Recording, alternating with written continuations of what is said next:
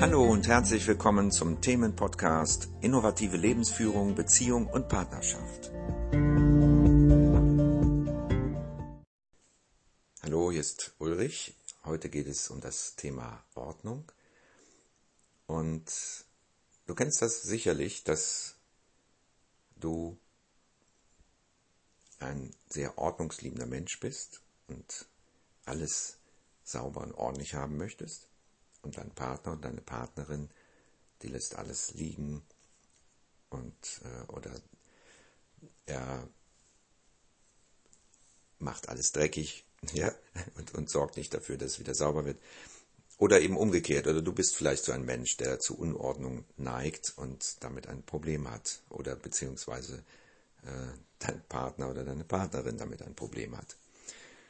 Was ist nun der Hintergrund weil beide haben ein Problem mit dem Thema Ordnung. In der Regel ist das so, ja, dass sich zwei Menschen finden, die da gegensätzlich sind oder es wenigstens glauben. Ja, manchmal ist es auch so, dass beide im Grunde genommen Ordnung lieben und auch Ordnung halten können, theoretisch, aber immer dazu kommen, dass einer von beiden das eben nicht macht, mal für eine Zeit lang. Also das kann sich auch abwechseln.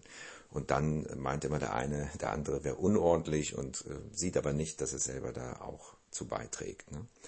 Das ist alles möglich.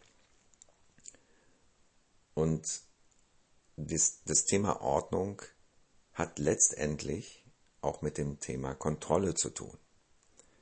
Ja, ich habe ähm, einen Podcast über das Thema Kontrolle gemacht und hier ist es so, dass das Thema Ordnung mit dem Thema Kontrolle zu tun hat. Denn wer ordentlich ist, also im Sinne von ein gewisser Druck dahinter ist, Ordnung halten zu müssen, der möchte auch alles unter Kontrolle haben. Weil wenn alles seinen Platz hat, wenn alles in Ordnung ist, dann hat man auch die Kontrolle über diese Dinge. Ja, ein gewiss, Jedenfalls ist das damit verbunden, das Gefühl der Kontrolle.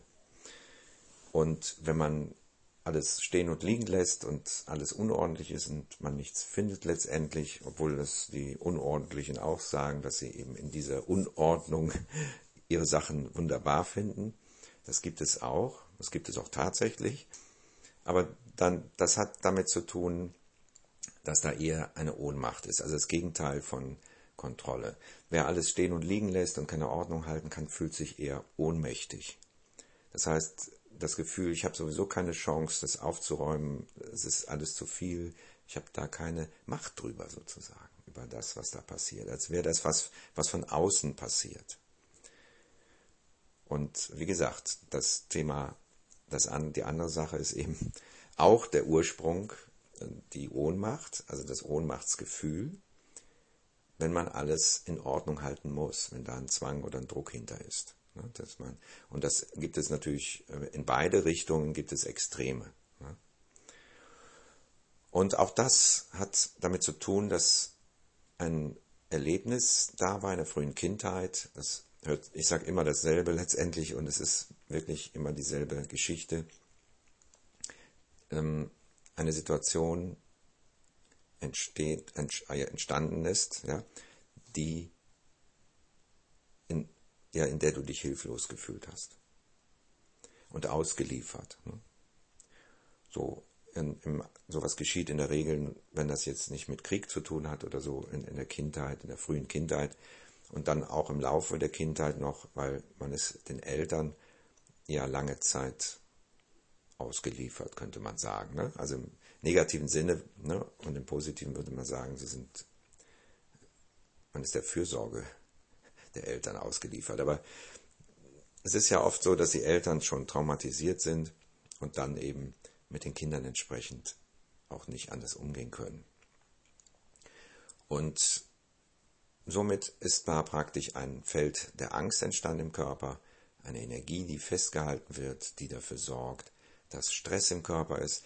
Der Stress wird interpretiert einerseits, ja, das heißt, wir suchen immer etwas, was diesen Stress ähm, auch bestätigt, ja, dass wir im Außen eine realistische Spiegelung dafür haben.